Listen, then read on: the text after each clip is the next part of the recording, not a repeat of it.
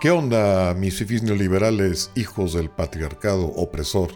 Vamos a escuchar la conferencia del día de hoy de México Libre sobre México y los compromisos con sus socios comerciales. Bueno, ya me están escuchando, yo no los alcanzo a ver, pero bienvenidos, bienvenidas a una conferencia más. Muchísimas gracias. Tenemos un gran invitado y este un gran invitado y le voy a pedir también que, que empecemos. No sé si alcanzan a escuchar a Jaime Larenal. Sí, sí me están escuchando. Sí me escuchan. Muy bien, adelante Jaime. Lo que pasa es que no tenemos hoy, hoy, no, hoy no tengo yo video, no sé por qué. Bueno, el día de hoy cumplimos 34 semanas dando nuestros cursos. Bienvenidos a todos. Un curso más de voces libres para un México libre. Le damos la bienvenida a todos. Ya estamos a, mediados de enero. Eh, las elecciones cada vez son más cerca, tenemos que tener una posición política muy comprometida con este proceso electoral, no bajar la guardia. Bueno, el día de hoy eh, tengo el gusto de, presentar a uno de los activos más eh, valiosos de México Libre, pero que trabaja siempre eh, un poco en el silencio, estas personas que hacen una tarea capital para la comunicación, para la organización, pero que no, no siempre está y figuramos siempre en la, en la primera línea, ¿no? Pero hay que reconocerle el enorme trabajo que ha hecho Fernando Hernández Cortés eh, para México Libre. Y es nuestro moderador, él es licenciado en Ciencias Políticas y Administración Pública por la UNAM, en la Facultad de Ciencias Políticas Sociales de la misma institución, eh, obtuvo un diplomado en Gestión Gubernamental y Políticas Públicas, y ha sido, no obstante su juventud, ha sido asesor de más de siete campañas políticas locales y nacionales. De hecho, fue el coordinador de, análisis, eh, coordinador nacional de análisis, manejo de información y soluciones tecnológicas para proceso de recolección de firmas, tanto de la candidatura independiente de Margarita Zavala en 2018, como también en el proceso de recolección de afiliaciones de México Libre. él, en buena medida, eh, le debemos que México Libre sí haya cumplido, como cumplió, prácticamente todos los requisitos para ser, eh, eh, eh, para que le dieran la, legitimidad de ser partido político en cuanto al número de afiliados, en cuanto al número de, asambleas. Entonces, sin más, lo dejo, lo dejo, dejo a Fernando agradeciéndole para, para que presente a nuestro, nuestro conferencista del día de hoy. Adelante, Fernando. Hola, muchas gracias a todos. Este, primero que nada, agradecer la oportunidad que, me brindaron al estar moderando esta conferencia. Este, muchas gracias al doctor Margarita, al expresidente Felipe. Y quisiera eh, presentar a nuestro ponente del día de hoy. Él es Javier Cortés, eh, es licenciado en Derecho por la Universidad Panamericana. Eh, se ha dedicado al comercio, al comercio exterior por 30 años Cuenta con una especialidad en Derecho Privado por la UNAM en Derecho Fiscal por la Universidad Panamericana. Este, desde hace 10 años es el encargado de la práctica de comercio exterior y aduanero en México en un despacho de abogados global con, que cuenta con 43 oficinas alrededor del mundo. Anteriormente en el SAT, eh, como administrador encargado de las auditorías de Tratado de Libre Comercio de América del Norte. Eh, se ha desempeñado como miembro de la barra de abogados, eh, del Comité de Comercio Exterior y Derecho Sanitario. Fue colaborador de la Fundación de Defensa de Niños contra el Cáncer, BMA, profesor de Comercio Exterior y Derecho Sanitario de la Universidad Panamericana, profesor invitado a la Escuela de Estudios Notariales del Estado de México y fue representante legal del entonces Instituto Federal Electoral en las elecciones del 2000 de diversos candidatos. Hoy nos va a presentar la conferencia México y los compromisos con sus socios comerciales eh, la conferencia va a funcionar como tal las anteriores. Este, en los comentarios vamos a ir recopilando sus preguntas y al final eh, este, nos hará el ponente favor de responderlas. Entonces, adelante, Javier. Buenos días, primero que nada, muchas gracias, muchas gracias, licenciada Zavala. Jaime, muchísimas gracias por la presentación y por la introducción y sobre todo gracias a todos los asistentes.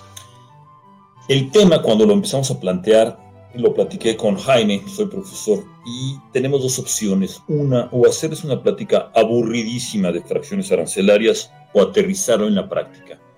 Lo que les quiero comentar a todos ustedes es que la computadora por la cual ustedes están haciéndome el favor de escuchar, que el celular por el cual están ustedes haciéndome el favor de escuchar, que la línea de comunicación, que buena parte tal vez de las mujeres el maquillaje que utilizan, los hombres los aditivos, los desodorantes, las hojas de rasura, las prendas de vestir que traen, en buena parte están en México y son accesibles por los tratados de libre comercio. Voy a hacer un poco de historia. Eh, nuestra generación, yo tengo 58 años, nuestra generación le tocó un cambio, le tocó un cambio muy importante que creo que no debemos de perder cuando nosotros estábamos chicos o inclusive de adolescentes, eh, el conseguir unos chocolates era una odisea. Entrar a un supermercado era realmente entrar a un supermercado de dos, tres productos, dos, tres cereales. Y el cambio que significó para México la decisión de adherirse a la Organización Mundial de Comercio, antes se llamaba distinto, si les dice se llamaba GATT, porque son las iniciales no de gato, sino de, en inglés, de un acuerdo de tarifas, en resumidas prácticas, entró al mundo del comercio exterior y sobre todo se le empezó a tomar como un país con ganas de desarrollarse. Esto pasa aproximadamente en 1900 85, 86. ¿Por qué? Porque nos dimos cuenta que la decisión de mantenerse en un México cerrado, en un México viendo hacia adentro, viendo hacia atrás, como dice Mafalda, eh, ser un país que trataba de avanzar pero viendo el espejo del coche hacia atrás, no funcionaba. México entra a los tratados, a esta grupo de la ONU que básicamente da el machote de los tratados y se abre. Y entonces comienza a negociar, empieza a poner en su regulación interna para todos ustedes. Antes todo requería permiso del gobierno. Que si quería comprar uno unos tocadiscos, permiso del gobierno. Que si quería comprar unas alfombras a la casa, permiso del gobierno sobre todo que si quería uno comprar papel para imprimir una crítica, permiso del gobierno. Entonces México se empieza a abrir. Y eso, que fue un cambio en nuestro orden jurídico, en realidad tuvo una influencia fundamental en la forma de convivir de México para con los extranjeros. Y para el mundo y e internamente. Y de 1986 empezó a crecer, se empezó a involucrar y es hasta la firma del Tratado de Libre Comercio con los Estados Unidos y Canadá, cuando antes tuvo un experimento, un pequeño tratado con Chile, pero cuando entra Estados Unidos, Canadá y México levanta la mano y dice, yo quiero ser su socio, México empieza a jugar en términos beisboleros en grandes ligas. Es cuando empieza a jugar y cuando esos tratados, lo que sucede en el fondo, si ustedes ven el tratado de libre comercio y algo así, porque toda mi edición impresa que todavía conservo es de este tamaño, lo que en esencia le dice a México es, si quieres crecer, si quieres continuarte desarrollando, vamos a jugar con reglas claras. Y un tratado de libre comercio, ¿de qué se trata? Y tenemos muchos. Es un país que actualmente ahorita tenemos 13 tratados, porque dos se han eh, unido y los tenemos con 50 países del mundo. Esos 50 países del mundo, ni más ni menos, no se los quiero complicar, firman como un contrato con México y le dicen varias cosas. Le dicen, México, yo te voy a aceptar los bienes que tú fabriques o los productos agrarios que tú compres, te los voy a dejar que pasen a mi país sin cobrarte aranceles. O a cambio los, los bienes que se fabriquen en mi país o que siembre en mi país o que saque de las minas de mi país van a pasar a tu país sin pagar aranceles. ¿Qué son los aranceles? Son los impuestos que cobran las aduanas, los más antiguos que hay. Van a pasar. Pero además, México, vamos a hacer cuentas claras. Y todo mi esfuerzo económico y todo tu esfuerzo económico me vas a dejar que nos vamos a tratar como si yo extranjero fuera mexicano y a ti, mexicano, empresario mexicano, te voy a dejar que te me conviertas como si yo fuera, como si tus mexicanos fueran de mi país. Eso muy elegantemente le dicen trato nacional. Entonces empiezas a negociar sentados en una mesa de igual, igual con estos países. ¿Con quién tiene México celebrados tratados? Con los que se sienta en ese nivel de igual a igual. Estoy seguro que ustedes están pensando en este momento en Estados Unidos y Canadá. También tiene estos tratados con Europa, con toda la Unión Europea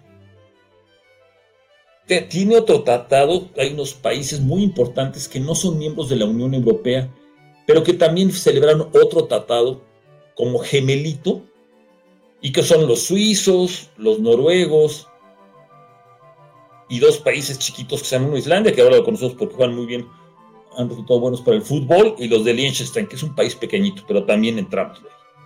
Tenemos un tratado con otro país importantísimo, que es Japón tenemos otro tratado con Vietnam. Tenemos tratados con todos nuestros amigos de Centroamérica. Seguimos con nuestros tratados con Colombia, con Chile, con Uruguay. Son países con los que nos sentamos y les pedimos que a los empresarios mexicanos los traten como si fueran de ese país y nosotros le damos ese trato a los empresarios mexicanos pero sirve para todo. No crean que solamente es para las importaciones. Eso es lo más, lo más tangible que tenemos. Pero, y les repito, si no ha habido tratado de libre comercio con Estados Unidos, ahorita cuando ustedes van a comprar algo a una tienda, a un centro comercial, a un supermercado, esos suéteres que pueden comprar, esa chamarra, esos calcetines, yo te tengo muy presente, esa ropa interior de la frutita no estaría en México. Y no se podrían ir a comprar chocolates o no pueden comprar cierto tipo de cereales. Pero no solamente eso, eso es lo más visible de un tratado de libre comercio. Un tratado de libre comercio también obliga a México a, les repito, tratar como si fueran mexicanos a los inversionistas de esos otros países y son inversionistas para todo. Son inversionistas para bancos. Todos esos bancos, hoy estoy pensando en tres que son de origen español, están aquí con nosotros por el Tratado de Libre Comercio que tenemos con Europa. Otro banco gringo que tenemos están aquí por el Tratado de Libre Comercio que tenemos con Estados Unidos. El Banco Canadiense está por el Tratado de Libre Comercio con Estados Unidos y con Canadá. La luz que hasta ahorita está tratando, que todavía sobrevive. ¿Por qué? Porque estamos importando y estamos exportando constantemente energía, por, por minutos, a cada segundo entra y sale corriente eléctrica con Estados Unidos y con Canadá. Inmigrantes que llegan aquí, compañías americanas hay mucho dinero y hay una gran cantidad de trabajos y de empresas que se dan aquí en México por los tratados de libre comercio. Lo que hasta aquí quiero transmitirles como una especie de introducción es los tratados que tenemos con los socios a lo que esencialmente se refieren es la obligación que tiene México de tratar como mexicanos a los inversionistas y personas de otros países porque así nos van a tratar a nosotros cuando vamos allá. Nos van a tratar igual. Esa palabrita no se, se olvide, trato nacional. Han crecido, por supuesto que sus tratados han sido un éxito. son fundamentales para cómo funciona la economía. Pero ¿por qué son fundamentales? Quiero ir más allá del decir, porque no le cobran impuestos a México. Y esto es importantísimo.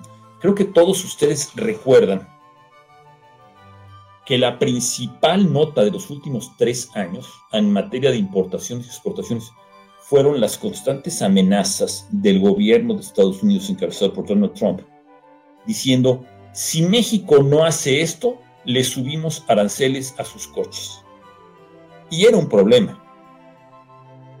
¿Por qué? Porque a México le hubieran costado muchísimos, decenas de miles de empleos el ponerle aranceles a esos coches.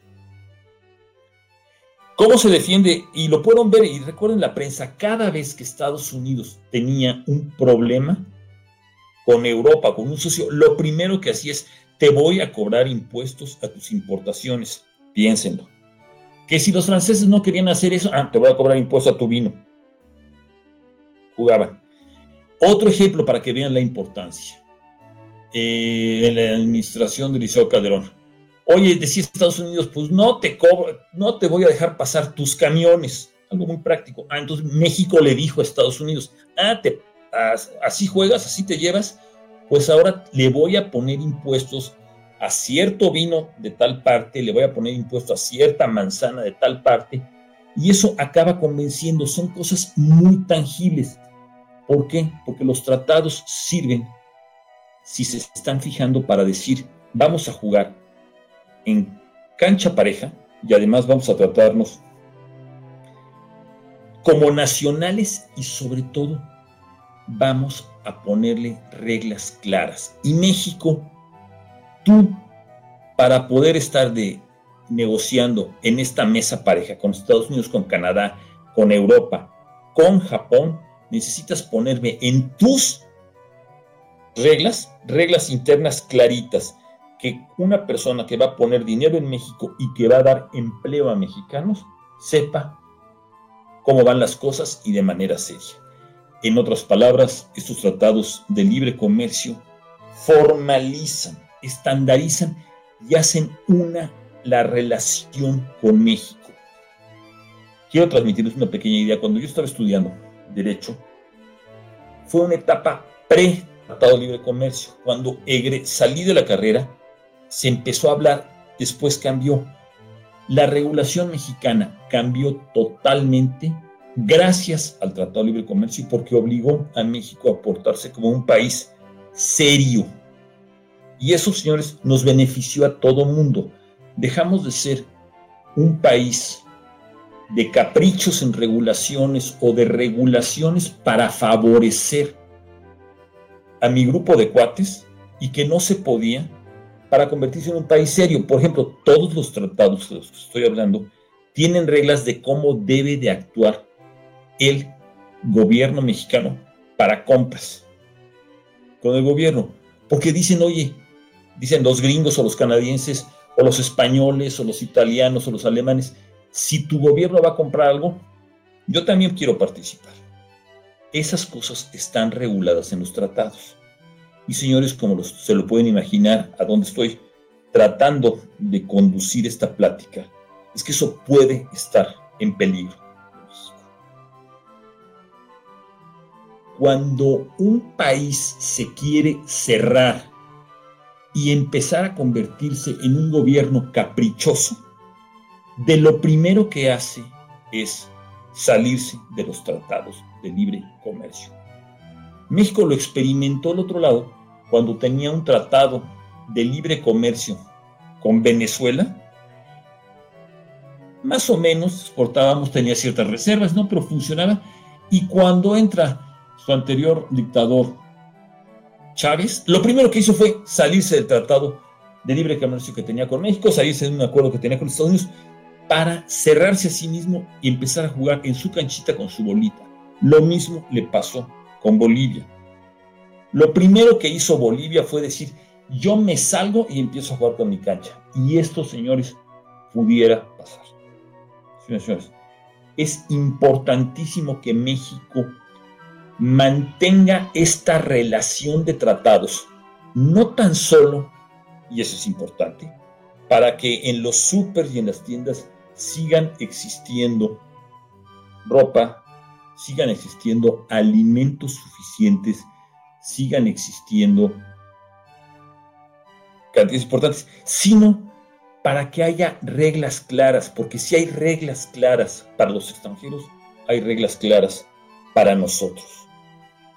Llama la atención, y quiero que todo el mundo lo piense, que a pesar de varios cambios definitivamente caprichosos que se han venido haciendo estos dos últimos años para desafortunadamente para nosotros, las inversiones y los tratos de, con los países que tenemos tratados de libre comercio no los han podido tocar bien o han tratado de esquivarlos tantito porque el gobierno mexicano actual sabe que tiene las amenazas y las consecuencias que pactan los tratados de libre comercio, porque los tratados de libre comercio, les repito, son para jugar en grandes ligas, jugar en cancha pareja, dar trato nacional a ellos y que nos den a nosotros, y todo el mundo necesita reglas claras.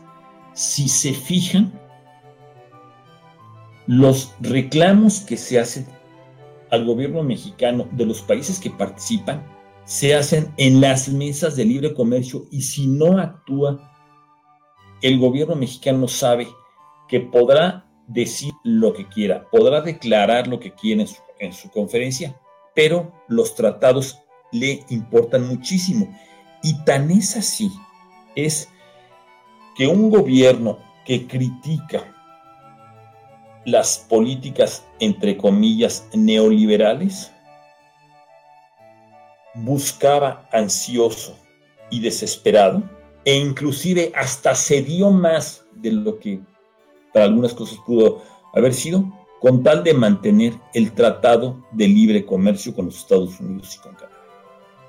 Fíjense, es un país que critica, que algunos directores con toda cinismo hablan en prensa y dicen es que esto sirve para apoyar la iniciativa privada, es que esto es en contra de los intereses del sacrosanto gobierno o esto es en contra de la soberanía nacional y esos mismos apoyaron con todos sus votos y con toda su intención al Tratado de Libre Comercio porque sabían que el Tratado de Libre Comercio con Estados Unidos lo que brinda son empleos mexicanos y le genera ingresos y que esas compañías que invierten en México, gracias al Tratado de Libre Comercio, generan impuestos que sirven para financiar al gobierno.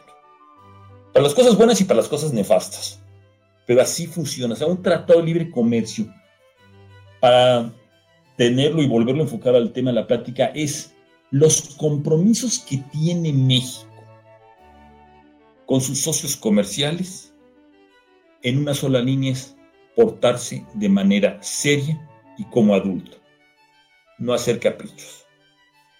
Si ustedes ven la última nota, una de las últimas notas de hace dos días, en el que el secretario ya saliente termina su función dentro de tres días de Estados Unidos de Relaciones Exteriores, le dice a México, oye, tus políticas de energía para favorecer el cerrarse y para favorecer en demasía Pemex le están afectando intereses a mis ciudadanos y pórtate serio.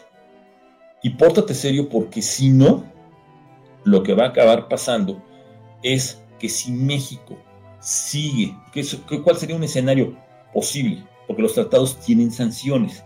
Es que si México decide retirar ciertos contratos con compañías de energía europeas o americanas, lo que puede pasar de inmediato es decir, ah, se juntan un panel, se juntan unos árbitros y, y resulta que dicen, bueno, entonces sí es válido.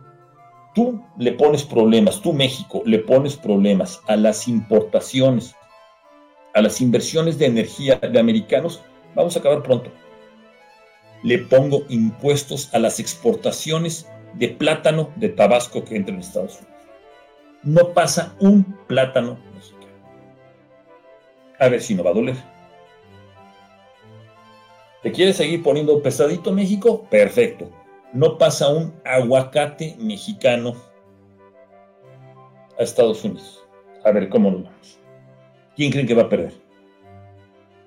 Por eso se convierte en un elemento fundamental para que México continúe siendo serio.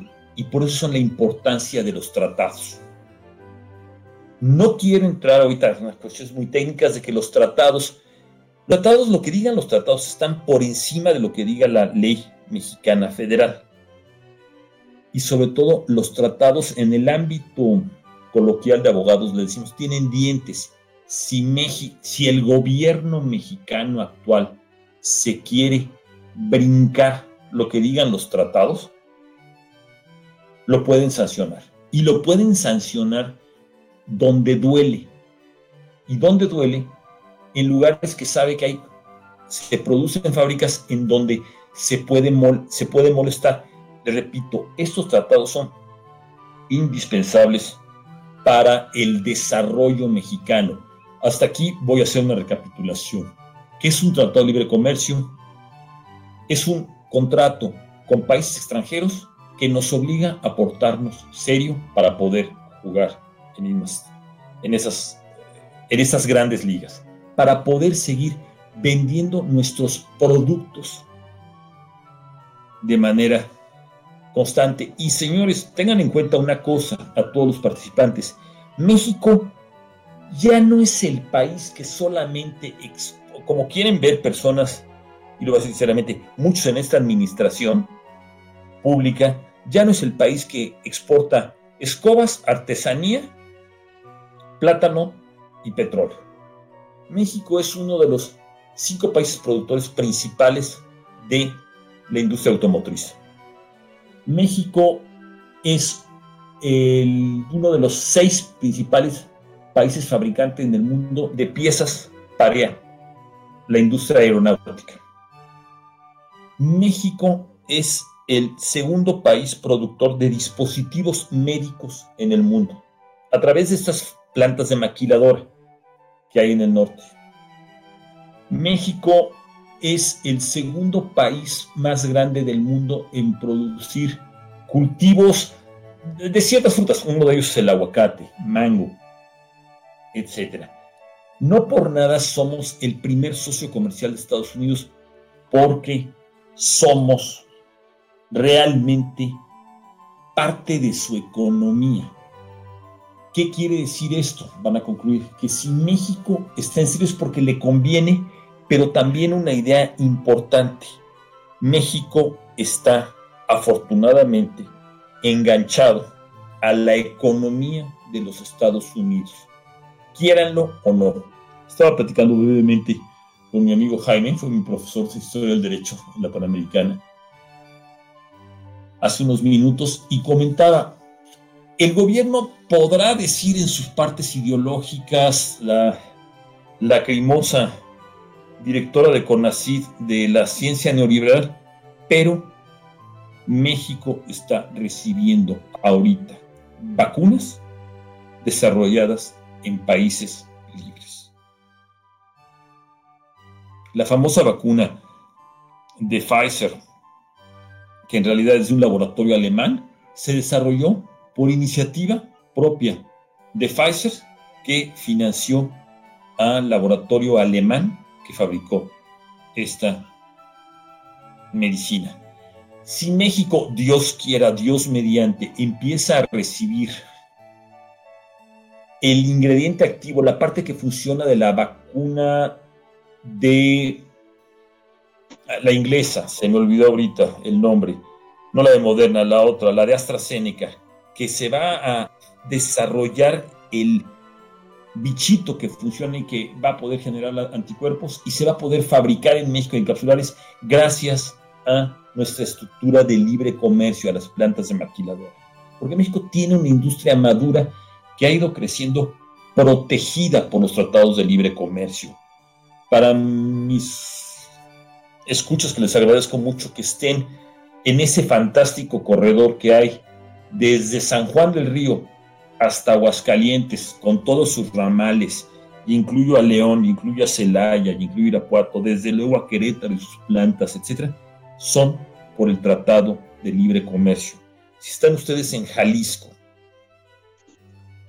toda esa hub de, perdón por la gringada, todo ese grupo de plantas que están alrededor de Guadalajara, inclusive automotriz en el Salto, esta planta japonesa, Honda, es por los tratados de libre comercio y eso hay que protegerlo. Por eso es tan importante la participación de las personas en las próximas elecciones para evitar que haya más ignorantes que crean que quitar un tratado de libre comercio es porque le estorba a la Comisión Federal de Electricidad. Es mucho más que eso y eso hay que protegerlos.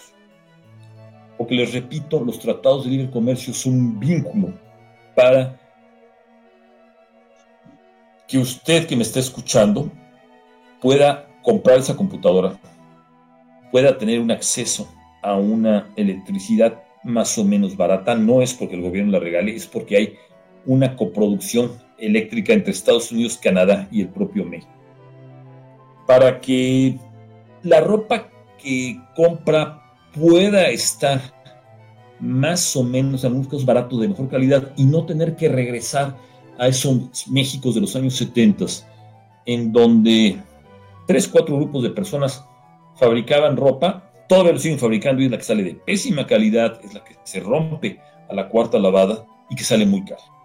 Esas son las cosas que tenemos que tener en cuenta para nosotros, porque les repito, los tratados de libre comercio nos obligan a portarnos serios y de manera. La siguiente sección que les quiero platicar es ¿Qué se espera a nivel macro con eh, la llegada a la presidencia de los Estados Unidos de América de Joe Biden y de su equipo? Créanme, trabajo para un despacho estadounidense. Los Estados Unidos son serios. Podamos criticarlos, quitando no, no tan serios, el disfrazado de Chewbacca en el Congreso la semana antepasada, pero la mayoría son serios y se van por reglas claras. Lo que se espera es que le exijan a México comportarse de manera seria con sus tratados, con lo que se comprometió en el tratado. ¿Y México a qué se comprometió en el tratado con Estados Unidos? A desarrollar, sobre todo con el nuevo, dos cosas muy importantes, a respetar más ecología y a que los derechos de los trabajadores mexicanos se sindicalizados sean más modernos, no dependa tanto de los sindicatos. ¿Qué va a suceder? Es probable que se le empiece a exigir a México el que deje de financiar una primitiva digna de los Picapiedra, refinería en dos bocas. Que deje de utilizar y plantear carbón, que en el fondo es el quererle comprar carbón a los cuates, y que se dedique a generar más electricidad por vía eh, por vías limpias.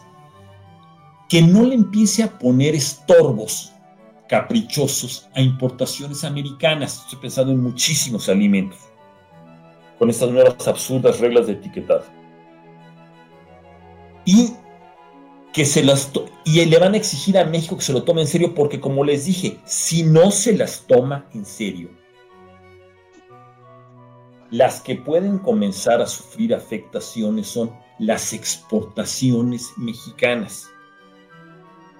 En otras palabras, creo que fuera de, como decía Cantinflas en Plaza Descanse, ¿para qué tanto brinco estando el suelo tan parejo?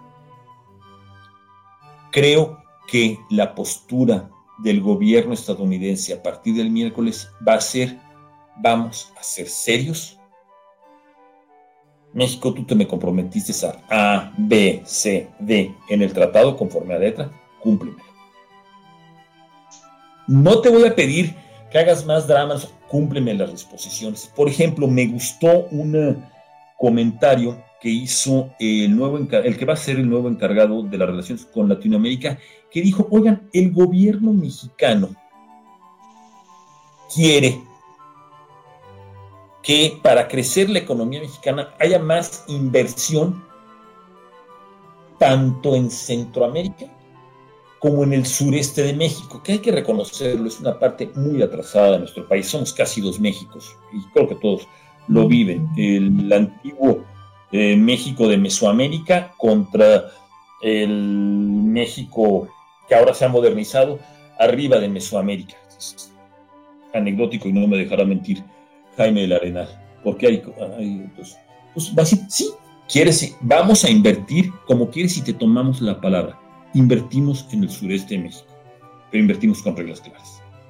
Si un empresario americano quiere poner una planta en Oaxaca, me la tratas de vía seria.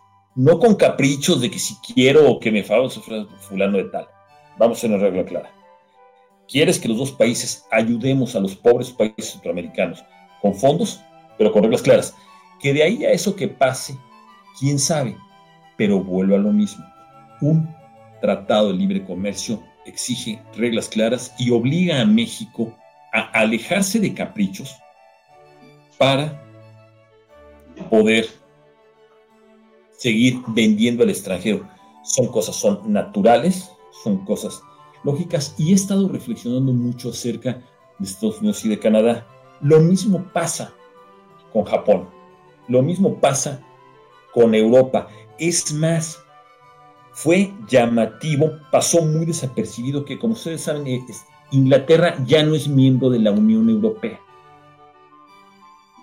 México y Estados Unidos, para que vean la importancia de los tratados, lo primero que hicieron el día 1 o el 2 de enero fue firmar una carta como salió, comprendo, comprendo a las autoridades mexicanas de decir, conforme esta carta nosotros nos seguimos tratando igual y mis exportaciones mexicanas al Reino Unido y las exportaciones del Reino Unido, o sea, le hace Inglaterra, Escocia eh, y Gales e Irlanda, que llegan aquí, las seguimos tratando igual como si no tuviera salido.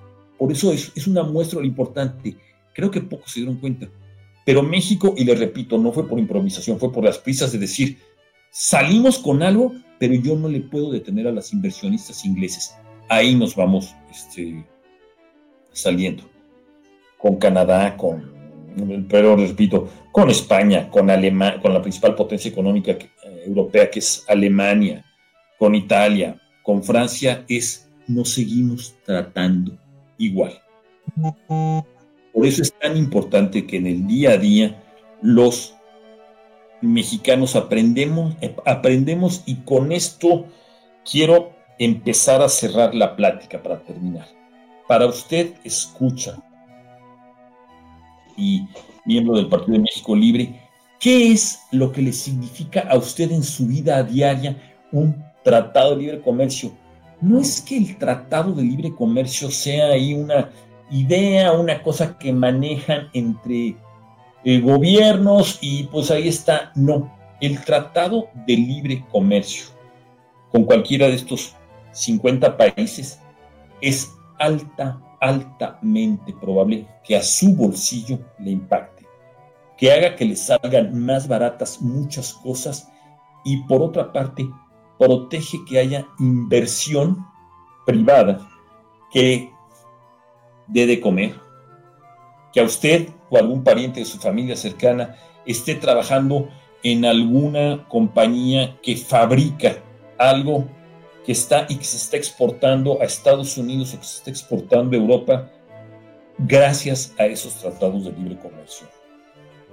Y en el fondo algo muy importante, que esos tratados de libre comercio lo que permiten o facilitan es que en el día a día hagamos un, tengamos unas reglas más claras, menos caprichosas, que no se les ocurra poner al gobierno actual mexicano que algunos deberían de querer es que el precio de la el precio de los suéteres, todo tiene que ser de a 250 pesos, aunque no se fabriquen suéteres. Esos caprichos son los que se pueden tratar de evitar y por lo tanto es muy importante que ustedes y a las gentes que conozcan les transmiten esta idea. Oye, el tratado de Estados Unidos con México y Canadá no es una entelequia o no es algo que nos venga a invadir, no algo, es, es algo de lo que dependemos para poder seguir trabajando,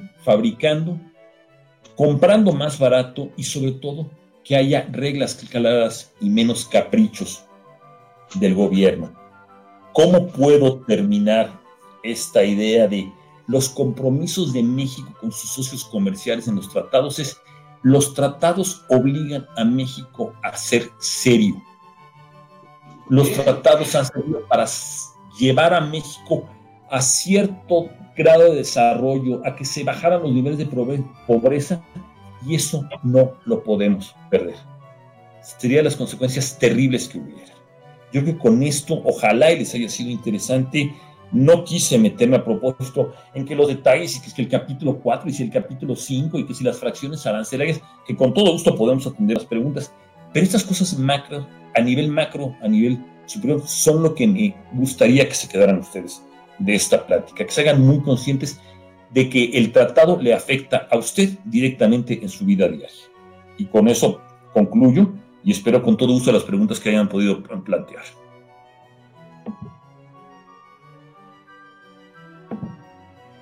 Muchas gracias, y a todos los escuchas. Eh, tenemos varias preguntas aquí. Encantado la vida. Personas, si quieres, vamos contestando un par. Eh, la primera, eh, el comercio internacional está basado en la regulación, está basado en la calidad. Este, ¿Qué opinión te merece el sistema metrológico nacional? O sea, ¿tú crees que es obsoleto o crees que nos sirve para competir con los demás países? E-, ese elemento, o sea, piensen en esto. Yo les voy a poner una cosa de para qué sirven esos sistemas métricos. Tiene sus defectos como todo que se podría aumentar, pero es una tontera. Pero créanme que estos sistemas métricos se los voy a poner en una respuesta rápida.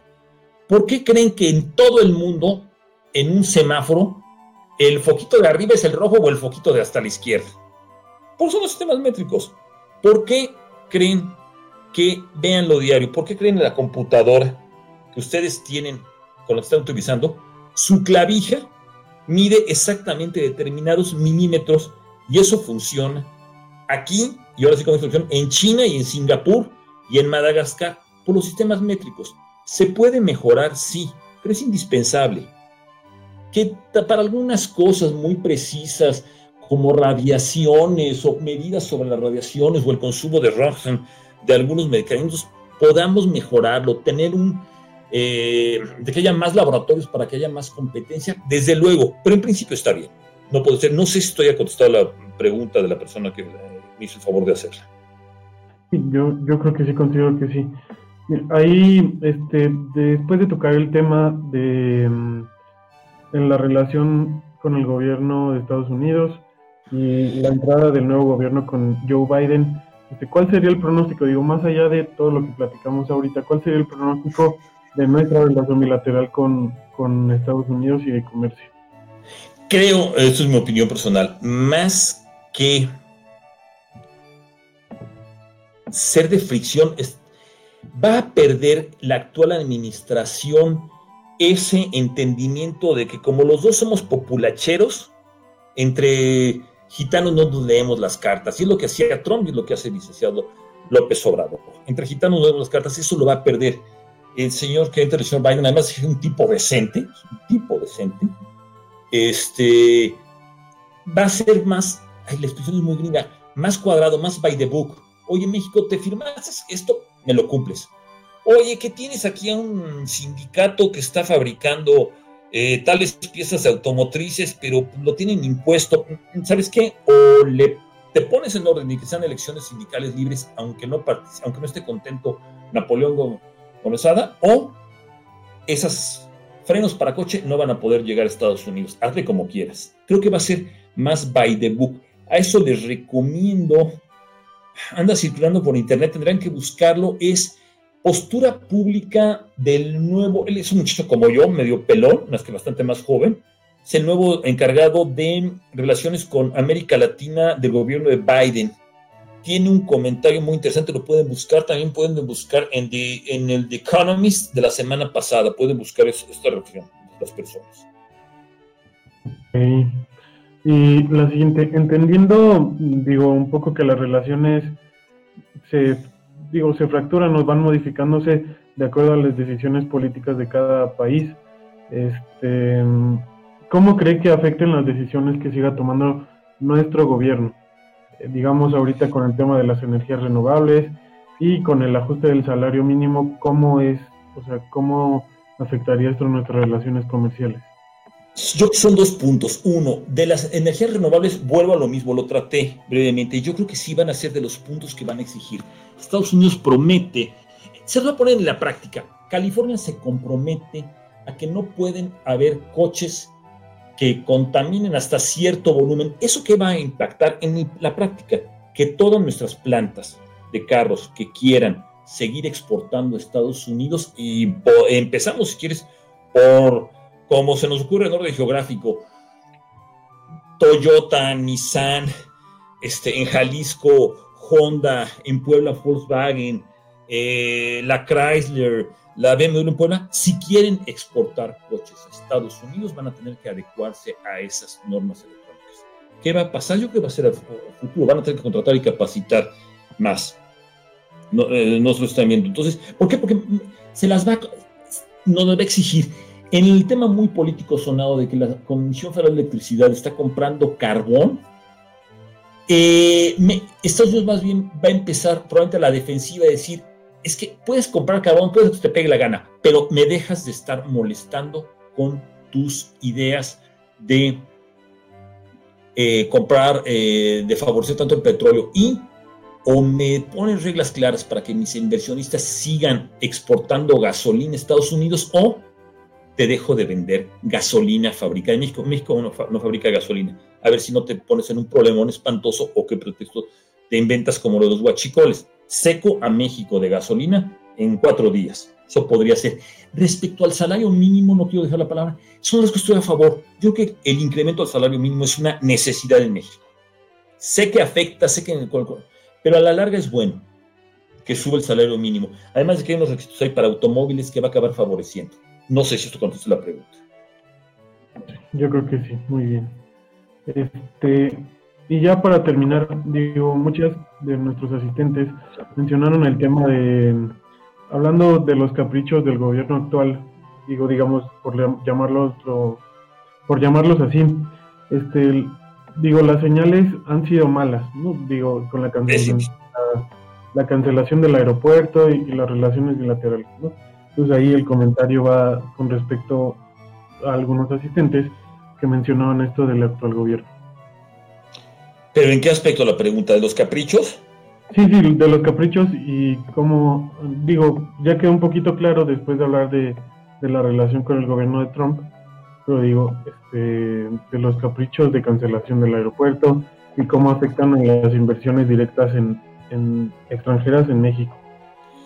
Yo creo, a ver, en positivo de los tratados son una barrera para que haya más caprichos. Si se fijan, los caprichos son en temas políticos y no en el día a día.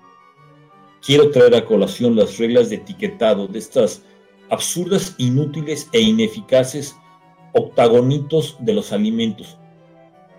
Yo no sé qué vaya a pasar si insisten en dos meses en evitar que se utilicen ciertas figuras deportivas o animalitos para Estados Unidos, yo creo que en un panel se va a caer y dentro de ocho meses me encantaría que le pusieran como límite de eso, le pusieran a las exportaciones mexicanas en estados en donde le duela al actual gobierno aranceles. Se puede hacer, puede pasar. Son básicamente, es un... Los tratados, y tal vez, eh, creo que, y traté de hacer énfasis en la plática, que son límites en contra de estos especies como de caprichos, vamos a decir. Yo creo que esas preguntas engloban lo que muchas personas estuvieron preguntando en el chat. Digo, muy buena charla, muchas gracias. Este, Al contrario. Creo que por ahí Margarita este, toma la palabra. Gracias, Margarita. Al contrario, muchísimas gracias, Javier. Es, es una conferencia que además nos ilustra claramente de manera general, tal como tal como fue tu objetivo, es que muchísimas gracias. Eh, luego hay algunas, llaman de mi correo electrónico, varios lo tienen, si lo, pongo ahorita, si es necesario, pues te mando las preguntas. Por supuesto. Ahí te paso la palabra, eh, Jaime Larenal. De verdad, muchas gracias, Javier. Al contrario. Pues simplemente agradecerle a Javier. Hay una pregunta nada más, yo me quedé con ganas de hacer, me lo permite. Hablaste mucho de la relación con Estados Unidos, Javier, y está bien, la más importante para México y también Estados Unidos para, para nosotros.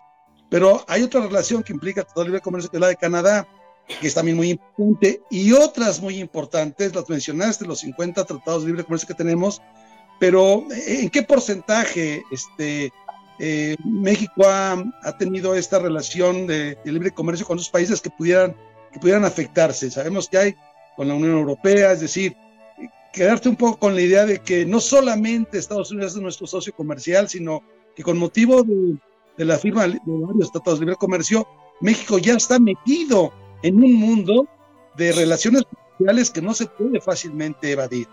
Y otra pregunta, Javier, es eh, quizás decirle a los amigos que el Tratado de Libre Comercio es tratado internacional.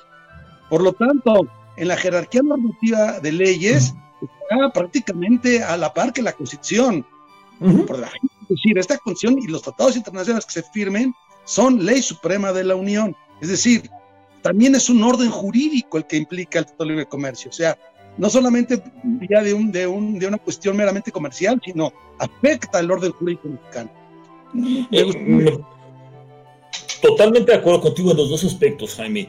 La primera es, estos 50 países nos proporcionan una mesa común en donde nos exigen ser serio, no nada más Estados Unidos, nos exige ser seria la Unión Europea, nos exige ser serio eh, España, nos exige ser serio Italia, nos exige ser serios Japón, Alemania, que son básicamente en orden con los que tenemos. No nada más es Estados Unidos. Estos tratados de comercio meten a México en una cadena eh, cadena pudiera llegar a sonar hasta un poquito lo meten en un grupo de amigos que le puede exigir a México, pórtate serio, no te salgas. Sobre tu segundo punto, es muy cierto, lo mencioné brevemente, los tratados no son como que me quito de encima el, un acuerdo o una regulación, y es mucho este gobierno que de repente acaba de publicar unos acuerdos para que se les complique la importación de gasolina para fabricar. Los tratados están por encima de la ley de energía y por tanto de los caprichos de la Secretaría de Energía y su titular. Son serios y si no se respetan a México, suena triste, a México como sociedad nos lo cobran, pero se lo pueden hacer y eso lo saben, se lo pueden cobrar directamente a donde le duele al gobierno. Eso es cierto y no se pueden salir. Y da paso al amparo. Y ya pasó. Da paso al amparo, al juicio de amparo. Ah, por supuesto por supuesto, da, juicio al amparo y decir tú, lo que diga el tratado es ley como una ley mexicana, por supuesto que puede dar. Por encima de una ley mexicana, porque está prácticamente a la par que la Constitución. Sí, sí, sí, están por arriba y todo eso que podamos, o sea, una empresa, una empresa mexicana, ahorita estamos asesorando algunas de energía, pueden decir, oye, tu acuerdo para complicarme la importación de gasolina es contrario a los tratados y por lo tanto son casi a nivel constitución y México o me la cumples o me la cumples. Y si te tratas de dar la vuelta, entonces sí, me voy a un panel a estos grupos de árbitros que discuten y a ver cómo nos toca en lugares en donde no puedes ni influir a tu Suprema Corte de Justicia ni presionar a un juez. Nos vamos en serio. O sea, es una, es una red de seguridad jurídica entre términos de abogados los tratados. Es muy importante decirlo porque porque no es como antes, ¿no? De que me salgo y entro no, no, no es Venezuela.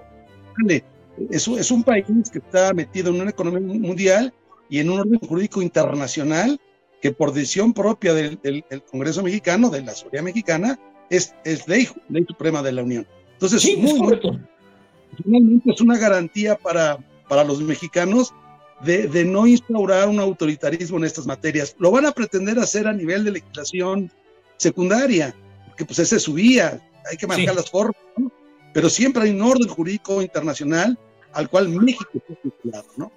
Y, salirse, salirse de él implicaría gravísimas consecuencias no solamente para la política internacional de México, sino para la economía.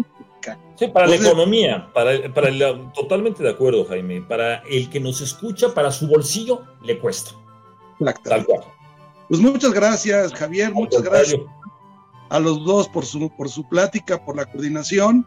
Este, pues dejamos esto aquí, Margarita, nos vemos la semana que entra, si no tienes a bien otra cosa. No, está bien, muchísimas gracias, gracias Fernando, es un gusto además verte también en, en moderando esta plática, porque todos lo conocemos por el tema de sistemas y de firmas y demás, pero la verdad es un buen y gran politólogo y me da mucho gusto que haya estado aquí moderando esta plática. Javier, de verdad, muchísimas gracias. Al contrario, muchísimas gracias, Margarita. Lo que voy a volver a, voy a resaltar lo que eh, dijo en algún momento de la plática. Díganle a los demás de que esto, de, que, que esto, que de esto se trata. Y esto es bien importante. Cada uno de los que están entrando a esta conferencia, pues tienen un liderazgo que han descubierto en este proceso de México Libre y un liderazgo político y es importante que sepamos justamente estos temas para orientar precisamente la opinión eh, pública y que cada uno de estos temas tiene una dimensión social mucho más de lo que cada uno se imagina. Así es que muchísimas gracias por estar aquí, muchas gracias por la conferencia. Al contrario, gracias a ustedes por el foro. Gracias Javier, Jaime, hasta luego. Gracias. Hasta luego. adiós. Gracias a todos. Gracias.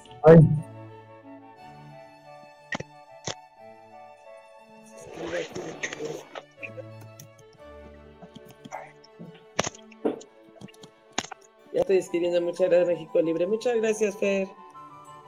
Muchas gracias, Margarita. Nos vemos, gusto verte. Órale, nos vemos. Bye. Gracias por su asistencia, chamacos. Y ahora sí, me despido, mis fifís neoliberales, hijos del patriarcado opresor. Y como siempre, ya saben, si quieren, se lo lavan. Si no, no se lo laven. Adiós.